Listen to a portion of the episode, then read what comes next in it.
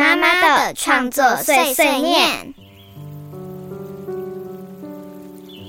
Hello，大家好，我是爱唱歌的星子。你今天唱歌了吗？欢迎来到星子妈妈的创作碎碎念。我是一位亲子音乐制作人，我的创作灵感来自于育儿生活点滴。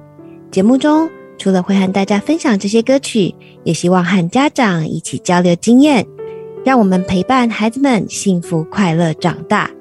今天星子的声音听起来可能会跟平常有一些不一样，那是因为我现在是岳阳录制，即使在遥远的海外。也希望可以跟台湾的来宾在空中跟听众一起聊聊天。今天很开心可以邀请到一直支持我们音乐的朋友。这位妈妈曾经带着女儿燕燕到瑞比和安迪的树洞狂想亲子演唱会来跟我们一起唱歌同乐。她拥有博物馆研究硕士，目前也正在攻读幼儿教育硕士，更是一位 PDA 正向教养家长讲师。那就让我们欢迎碧安朵。比安朵你好，Hello，星雪老师你好，大家好，谢谢你今天来到我们的节目哦，谢谢你一直以这么支持我们的音乐。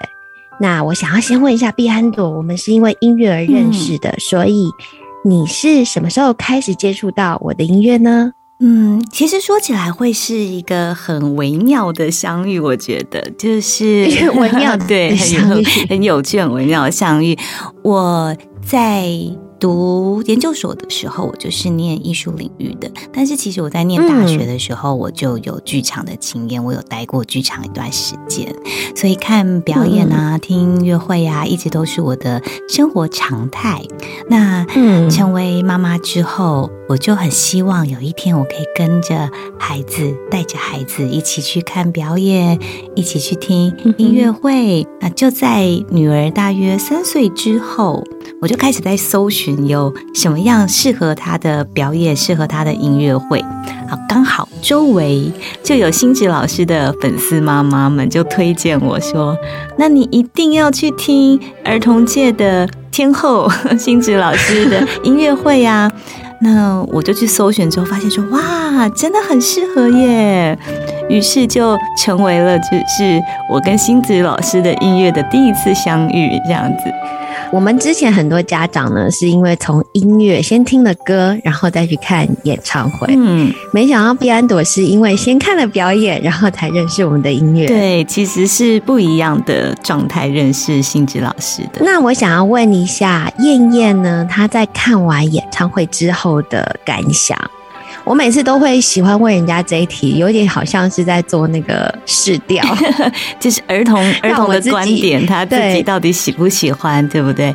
他第一次，其实他看瑞比和安迪看了三次，他非常对啊，太厉害了，非常非常的喜欢。好，第一次的话，他有一点害羞，但是他就很沉浸在音乐里面。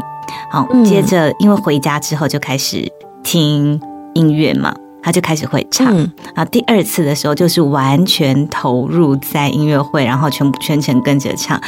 回到家之后，他那天晚上还做了一个美梦，隔天早上醒来跟我说：“妈妈，我跟你说，我昨天梦到瑞比和安迪来我们家玩哦，好可爱。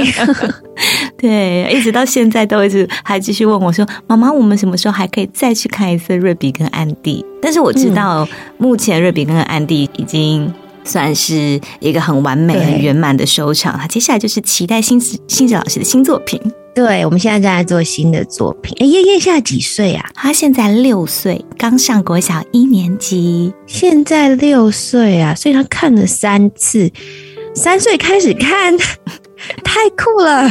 好，我们刚刚在开场的时候呢，提到毕安朵呢，他是学的专业是。博物馆，嗯，博物馆研究，博物馆领域，到底博物馆这个这个专业是在学什么？我好好奇哦。嗯，我想应该很多的爸爸妈妈都会对博物馆领域很好奇，就是到底在研究什么。我也不太知道怎么问，就是哎，博物馆专业，博物馆领域，博物馆是 博物馆学，要怎么样称呼你？对，博物馆学，是其实我们在就是这个研究领域里面，大部分都会直接讲就是博物馆研究，因为它英文就是 museum studies。就是针对博物馆所有的 museum 对研究都在里面。然后其实博物馆学它结合了非常多，不管就是有史学啊，然后人类学，然后甚至教育美学，就是它会是一个各个跨领域。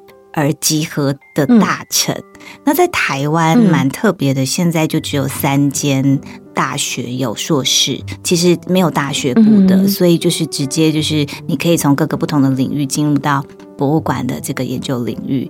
那博物馆，嗯。大家有去逛过，一定都会知道说，不管哪一个类型的博物馆里面都会有很多的收藏品，然后你一进去就可以看到展示。那同时会有很多的教育活动。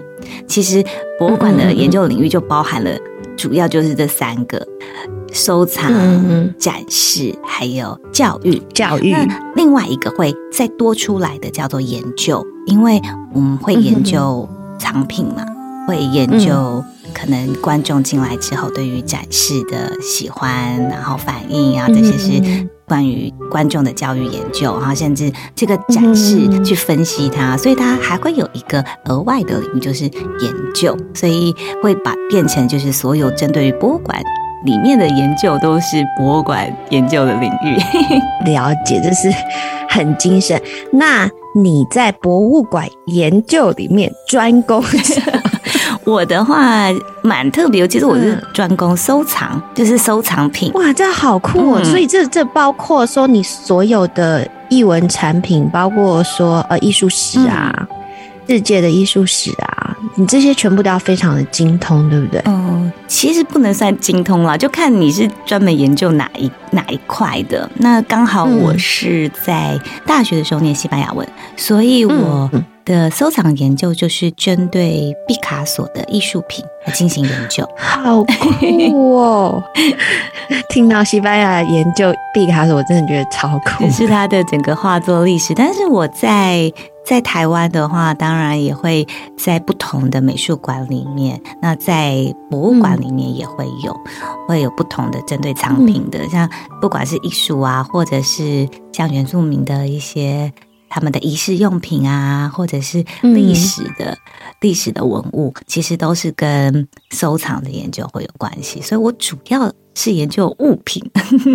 感觉这个工作就是，或是你现在你学的这个专业是要花好多好多时间的耶。的确是花了蛮多的时间在在研究上面，在我还没有当妈妈之前，啊，听到你花要花很多时间的专业，然后再听到当妈妈这两个字，我就联想到另外两个字——超人。就每一个妈妈就会在成为妈妈之后变成无所不能。真的。那我想问一下毕安多，因为你自己的这个专业啊，你有从小就带燕燕去博物馆吗？嗯，有，当然当然，就是我在她还没有一岁的时候就开始带她进博物馆、美术馆，嗯，然后一路这样子那到现在。还不到一岁的时候，他看得懂吗？看不懂可以感受，然后爸爸妈妈可以带着他去感受那个氛围，嗯，然后让他认识这个场域。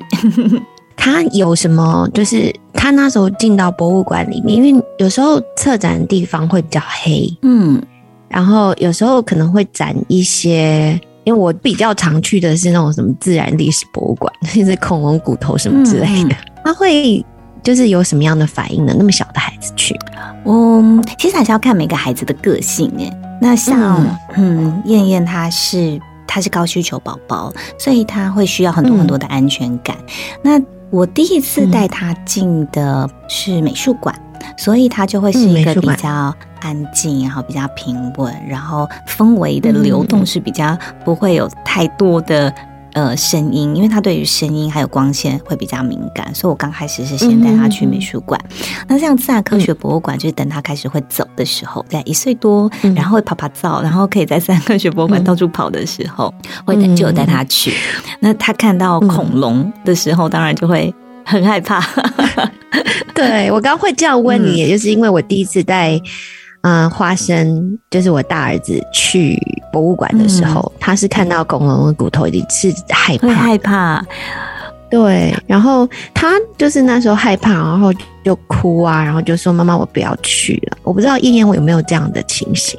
他们会一个又又怕又爱的状态哦，就是很有趣的地方。像在台中有有一间国立自然科学博物馆，里面有一只会动的暴龙。那那个对对对，我记得 那是暴龙，就是每个孩子，它有音效，对，还有音效。每个孩子，你看到小的孩子进去都是哭啊，然后大叫，然后就不要。那燕燕她刚开始一岁的时候去也是，然后就是哭叫说不要妈妈抱抱，就是她要往我这边跑。啊，我就我就很坏心，就是有把它拍照记录下来。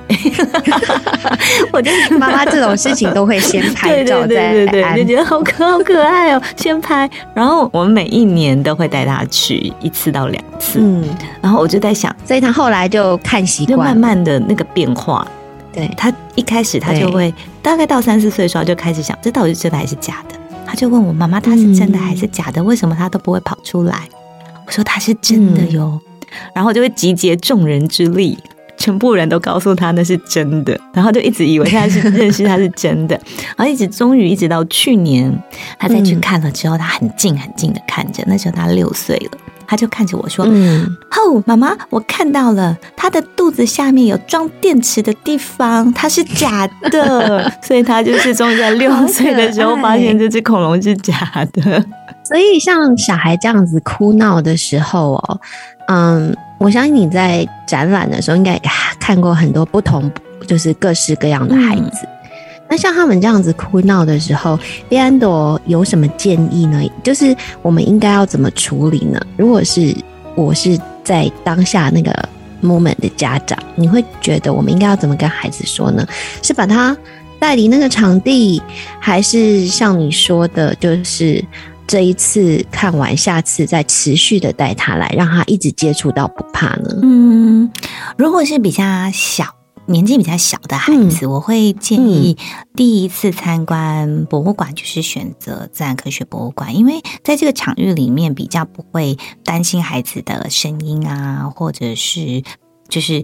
跑步这件事情，因为很多爸爸妈妈会担心说：“哎，我的孩子进到博物馆里面，如果他又跑又又闹又吵，会不会影响到其他人？”但是其实在科学博物馆是一个很好让一开始让孩子接触。博物馆参观的地方，那如果是年龄比较小的孩子，我会建议就是要依照孩子的作息。通常是孩子他在精神力比较好的时候，他就比较容易接受新的事物。那如果孩子他比较困的时候，他遇到新事物，就是接受度就相对不会那么高。那第一个就是可以依照孩子的作息，然后去对调整他的作息，要带他去。看展览，那如果是孩子真的是遇到孩子，他就是不喜欢，然后他会怕的话，你可以把他带离，然后转转换一下场域，然后转换一下心情，让他喝喝水呀，啊，吃点点心啊，他喜欢的东西。之后调整完了之后，你像是恐龙，就会在远远带他再看，他就会一直盯着看，他会他会好奇，但是就不要那么近。后来我们的方式就是不要那么近，然后他如果是会害怕的话。探究他还是会想知道那到底是什么东西。你讲这个让我们想到我们在问，就是跟那个音乐会的家长们在询问说：“哎，小孩若坐不住，我们要怎么办？”一样。嗯，其实是哎，都是一样的方式。对，那个训练过程好像哦。然后就说：“哦，那你就把他抱出去。”然后他们可能就是在又想看又不想看，然后就在那个大厅看着荧幕。但是那还是一种参与。对，就是。我总结贝安朵的话，其实就跟演唱会一样，就是任何艺文活动，不管是看博物馆的展览也好啦，或是来听音乐会也好，总之你要让孩子在现场去感受那当下的氛围，对不对？真的是这样子的，这样他才会慢慢的去体会，然后爱上，这是很重要的事情。那你觉得带女儿看展览，对你自己还是？或是燕燕有什么样的收获吗？嗯，譬如说亲子之间的互动啊，嗯，或是说你们两个人的回忆啊，因为我觉得跟着毕安朵一起看展览，应该是。比跟着星子看展览有不一样的收获，因为星毕安朵会导览，星子不会。对，的确，我都是会就很会会帮孩子导览，会讲故事，会用不同的方式讲故事给他听。像我，对我觉得很重要是没有办法取代的回忆，因为他在孩子在每一个阶段到了呃不同的场域，或者是相同的场域，他会展现出来给你的反应，给你的言言语，那都是不一样的。他可能一岁的时候在这里看到东西，告诉你的事情，跟他两岁的时候到了这里。又讲出来的话会完全不一样。对，那甚至我一直很认同孩子的成长就是一起一会这件事情。就嗯，真的，一起一会，每次都不一样，不一样。那嗯，像我印象很深，就是我曾经带着三岁的燕燕，我们去了欧洲两个月，去嗯参观了呃，去五个国家，然后参观大概二十几间博物馆吧。那每一间博物馆都有我跟他之间的回忆。就算他长大，他会忘记，但妈妈记得啊！妈妈会记得他在这里说了什么话，然后做了什么事情。啊，妈妈会照相。其实这个是帮我们自己做回忆，真的。嗯，那个就是等他长大之后，你会觉得他的那个小小的小小的回忆，永远在你心中。对，站站在某一幅画作前，嗯，然后他似懂非懂看着，哦，那个。那个想到那个背影 就觉得很可爱，然后是真的，这个是妈妈心中应该都不会忘，对，都不会忘记。我像每个妈妈都是这样子，就是她会把每个孩子在每每一个 moment 下来的这个感动，都会把它记在心里。真的。那我现在很好奇哦，你本来是专精于译文领域，然后。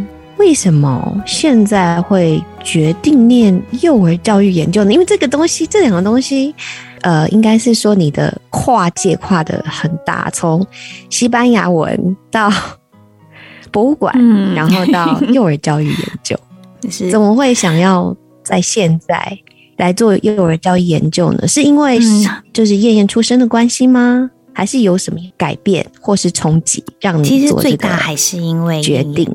它算是改变我人生的轨迹很重要的一个点，因为它就是在我怀孕之后，其实就没有办法再进在译文领域工作。其实，在译文领域工作，它的工时会比较长一点，然后时间也会不固定。尤其是我在生孩子之前，我是在非盈利的艺术组织担任 all manager，那我要跟艺术家一起，嗯，策展。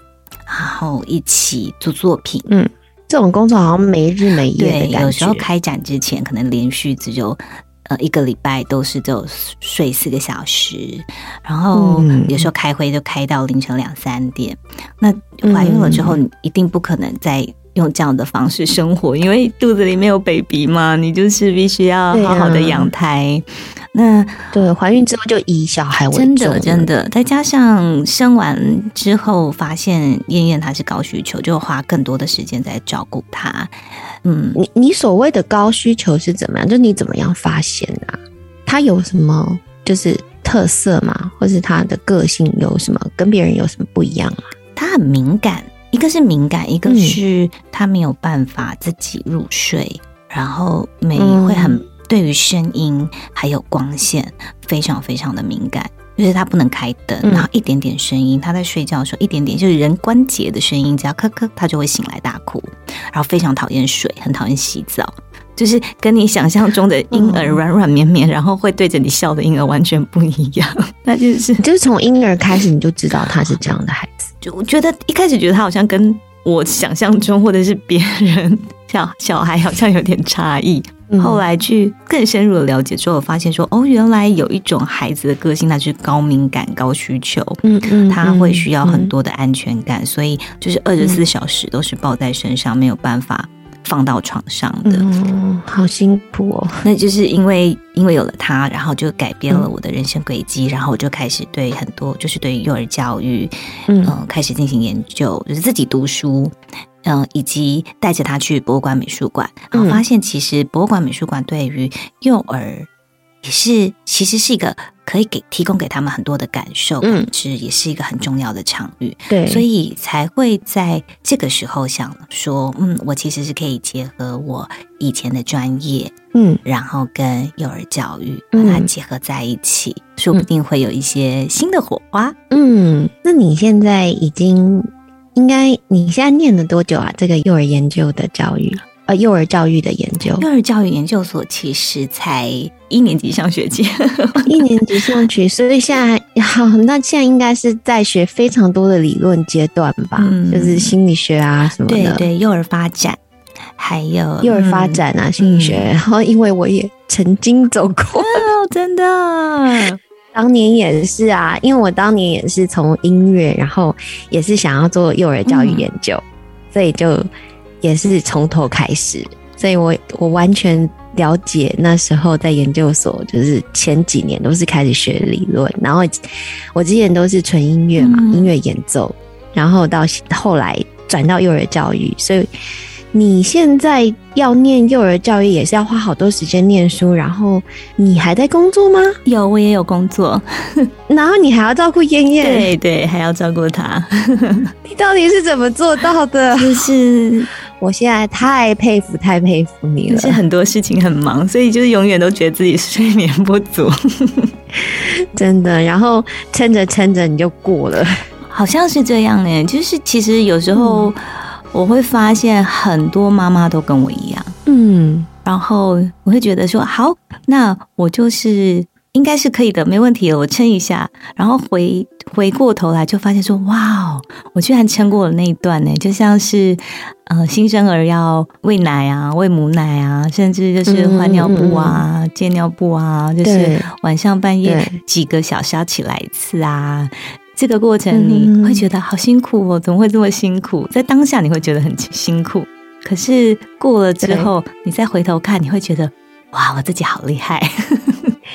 你现在这么忙的情况下，你会要怎么样调试自己呢？我会好奇这一点，是因为，嗯，我自己现在其实跟毕安朵的情况有点差不多，嗯就是我每天都是要等孩子睡着之后，我才可以工作。对我也是，然后对，而且我在这边其实有点像是全职家庭主妇，就是白天要接送小孩上学啊、煮饭啊、做家事啊、折一堆永远折不完的衣服之类的。然后小孩睡着之后，我就要变身，好像是一个 完全变成一个音乐制作人这样子的身份，所以有时候我自己会在心态上会需要调整。你有没有那样子的时刻呢？你怎么样调整你的心态呢？嗯，在这么忙碌的情况底下，其实是嗯嗯常常会有绷不住的时候，的确。会需要自己跟自己相处的时间，就是对。我我会自己需要跟自己对话。对，就是会需要自己跟自己相处的时间，所以我调试心态的时候，通常都是开车的时候，就是通勤，呃，从 A 点到 B 点，可能你要开一个小时的车，然后我就会嗯。把音乐放的很大声，然后车上就我一个人，就那个 me time 的的时间，可以让我去沉淀，然后思考一些事情，然后调整自己的心态。嗯这是一个，但是另外一个就是，只要我觉得很累很累的时候，我就只要嗯抱抱燕燕，就跟他说：“妈妈觉得今天好累哟、你要给我一点力量好吗？” 然后他就会安慰我说：“好，妈妈，我可以把我力量都给你哦。”我就觉得好，我又有力量往下走了。我比较想要好奇，就是在这样妈妈多头忙的情况下，你有没有觉得最难受的时刻是什么？最有没有一度嗯觉得自己撑不过去了？像我常常有 非常多这样子的 moment，就是有哪一个时刻你会觉得，啊 为什么要这样？有啊，有很多为什么我要选择做这件事情？有啊，就是常常会，就是我其实跟每个妈妈都一样，就是嗯我也很常有。为什么我会选择做这件事情？跟我觉得我不行了，我觉得我快要撑不下去了，会有这样子的时间。嗯然后自己觉得最难的时候是什么时候啊？嗯，我其实觉得最难最难的时候应该是在疫情的那个时候。嗯，因为全部都要关在一起，对吗？就是最主要是全部都在一起，然后嗯。嗯我没有了 me time 的那个时间，然后再加上先生那时候跟燕燕在家，对对，他们两个也是跟我不一样，就是他们两个会比较偏向相爱相杀的状态，就是爸爸也是六岁的孩子的。的情况，然后你就要在家里面要去协调他们两个的争吵，就是我深有同感。我们家现在三个，对，就会妈妈妈，你看爸爸啦，然后我老公就说：“哦，你看你女儿啦。”就是 我我觉得最难的是那一段时间，然后去哪哪都躲，就是没有办法躲，然后嗯也没办法出去工作。就是在那个时候是最难调试的时候，然后每天都要一直煮饭，对，就是每天在想今天要煮什么，然后对，你想说，哎，我这一双策展的手，我怎么每天都在这边煮饭？然后每天孩子都问妈妈，我们我什么时候回去学校上课？就是没有办法给他一个回应，然后又很怕疫情会一直这样子持续下去。嗯，就有点看不到尽头的感觉，我完全了解，看不到未来到底是怎么回事。嗯，我觉得这三年真的给妈妈们都，应该就是说，我们每一个当妈妈的人都走了一趟不同又相同的啊磨练，应该这样说，是真的。那你刚刚说，就是爸爸跟你一起在育儿，对不对？啊，对，对我老公是跟我一起育儿，相信。对，相信在这样子你这样多头忙的这样子的状况下，他应该有给你很多的支持，对吗？对，其实他给我很多的支持跟帮助。是，如果说真的是如果没有他的话，我可能不会再决定再去读一个幼儿教育研究所。嗯，因为我们那时候你要去读这个幼儿教育研究所，他是。有支持的吗？还是他就是一直说你要不要去申请？你去申请一下。然后就是这个月底了，然后一直到申请的最后一天，还问你东西寄出去了没？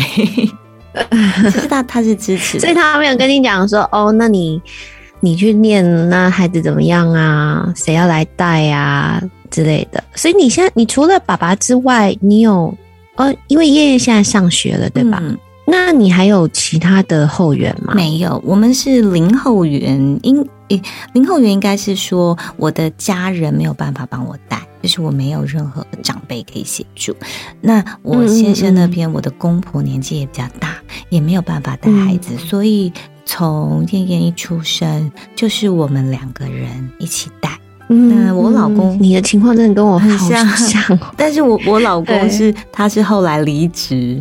全职当家庭的家庭当 家庭奶爸，好酷哦！我觉得这样子很棒的地方是，他有多了更多的时间跟燕燕一起相处。对，的确，他跟燕燕的感情虽然说是相爱相杀，但是他很爱他爸爸，非常爱。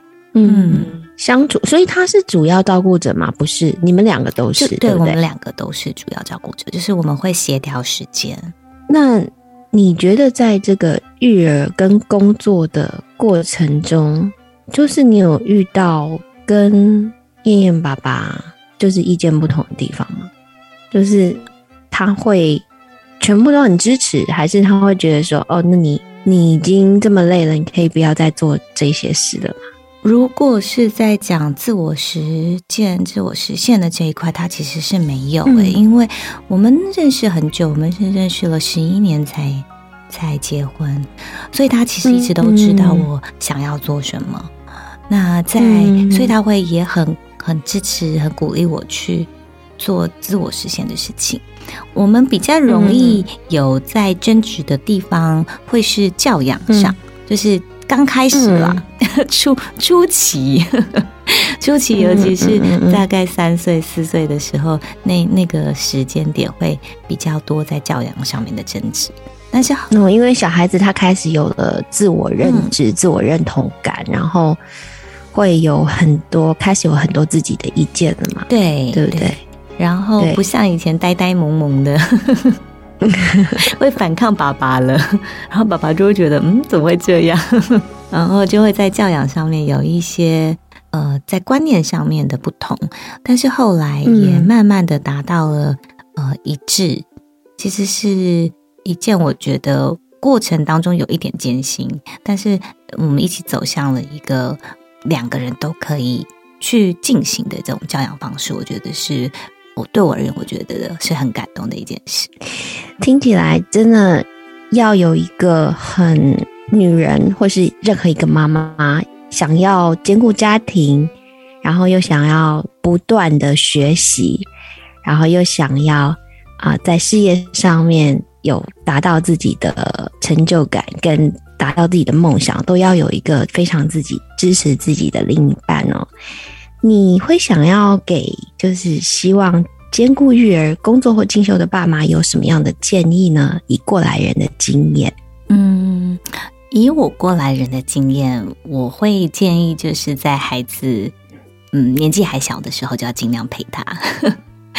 嗯，这是这是我自己的过来人经验，因为我觉得在那个。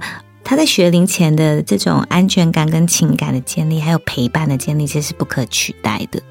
所以，如果真的在不管是就是在经济啊，或者是时间上面，你是可以在孩子还没上小学之前，你可以有很多的时间可以去陪伴他的话，我会希望可以尽量陪他。那如果像我一样想要再读一个硕士，或者是嗯，在有一个不同领域的话，我会。比较建议就是孩子上了小学，像我自己的规划就是这样。燕燕上了一年级之后，我也跟他一起变成新生，然后我们两个一起同样的在学习，他也可以知道说，哦，妈妈现在要去上课，然后我现在也在上课。然后妈妈是上什么，我就会跟他讲，我现在在写作业。然后他他也会说，哦，那我要去写作业。他是会让孩子跟你有一个我们一样在学习的这种感觉。但是如果说像是这种小比较小的课程，或者是时间不会拉这么长的，其实只要你的另一半或者是家人支持你，嗯，你就可以找到属于你自己的时间。像是呃婴儿按摩啊、婴儿手语啊这一类型的课程，因为很多妈妈都会。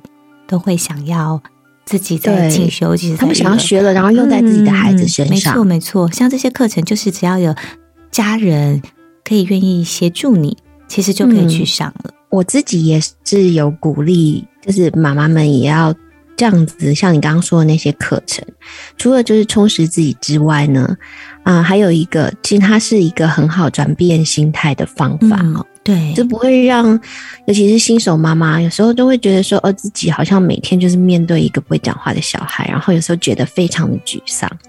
那当你去外面上这些课，如果你的家人有支持你的话，那是一个让你自己喘息的空间嗯，真的是很需要。对，那你那时候在燕燕小的时候，你有去上什么样的课吗？像婴儿手语啊、婴儿按摩，你有你都有去吗？还是有其他的？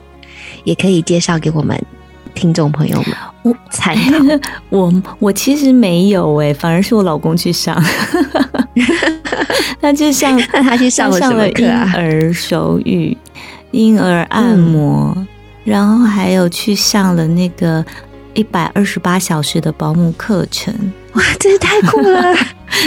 然后对，就是我反而没有去上哦，我就是在家自己看书的那种。所以我。但听起来你们夫妻俩是真的，两个都是很拼的形式的的类型，就是一个他就是要当好爸爸，他就 all in，我什么都要学。就是他其实，然后妈妈就是，嗯，他我就是要把艺术带给孩子们，我就 all in，对，就是走不同路线，太酷了。好，最后我想要来分享一则让我很感动的留言。我那时候在看你脸书的时候啊，看到你回复给留言的粉丝关于人生方向的问题哦。你心中重要的理念是初心跟冲动，你可以稍微告诉我什么是你的？初心，稍微跟我们分享一下什么是冲动嘛？为什么要说冲动？嗯，初心这个比较好大家理解，就是它其实跟我的座右铭有关。我的人生座右铭听起来好像有点老派，但是我的人生座右铭 不会，每一个人都 有，只是现在不是用座右铭这个词，就是自己心中的一个那个理念这样子。而且我的座右铭还有八个字，就是我的座右铭就是呃。莫忘初衷，无欲则刚。就是不管你在哪一个领域里面，甚至你的人生当中，你都不要忘记了你的初衷。就像你想要做某件事情，甚至是你生了孩子，然后也不要忘记你当初想要把孩子带到这个世界上的初衷。所以初心对我而言，就是一直都是一个很重要的一个，嗯，就当你当你累了，你就想想你的初衷。对对，当你跟孩子有什么争执，就想想你的初衷，就是这个是不能忘记的。然后，嗯，再来再讲到冲动这件事情，就是其实当我们年纪越来越大的时候，我们会因为很多的原因，不管是家庭的，或者是工作上的，甚至是另外一半，而去让你自己变得有一点却步，不敢向前。我有很多想做的事情，但是你却迟疑了。尤其是成为妈妈之后，很容易会。思前顾后，然后很容易迟疑，所以有时候这时候就要有一点点的冲动，嗯，就去做了，就是去突破它吧，对，就去做了。那因为人生其实真的短短，有时候你去做了之后，就算是失败了，那又怎么样呢？我们也可以笑笑的说，我们尝试过了。我现在真的听完你这一段，就跟你这一段谈话，我真的觉得你跟我是同种人。做了，睡觉睡少一点，对，没有关系。没有的问困难，他一定会解决的，就是笑着笑着，他就会解决了。星子老师是跟我一样，就是其实就是那个灵魂当中是那种很正向、很乐观，甚至有一点。乐天，对，我其实找不到那两个字。我现在看到你，就是听到你讲，我才原来知道说，原来这种东西叫做冲动。是，对，我们对冲动的解释可能都会好像比较有点负面，但是我觉得冲动其实它可以是一个很正面的，就是像那个引燃那个火花的 spotlight 一样。嗯嗯嗯嗯嗯嗯，正向的冲动，对。感谢今天 B N 的来到我们的创作碎碎念和我们聊天哦。最后要来分享一首跟梦想有关的歌曲，叫做《Dreamer》。希望各位观众都可以在兼顾育儿的生活中保有自己的初心。下一集我们要继续跟 B 安朵聊聊，可能很多家长都很想要知道的正向教养。正向的冲动，非常正向的碧安朵，谢谢碧安朵，谢谢星子老师，谢谢大家。今天节目就到这里。如果喜欢星子的节目，请记得订阅以及分享给周遭有需要的朋友哦。也欢迎留言告诉我你对这一集的想法和建议。星子妈妈的创作碎碎念，我们下回空中见喽。I wanna grow up a teacher. I wanna grow up a doctor. I wanna grow up a pilot. I'm gonna grow up a dreamer. Can't you see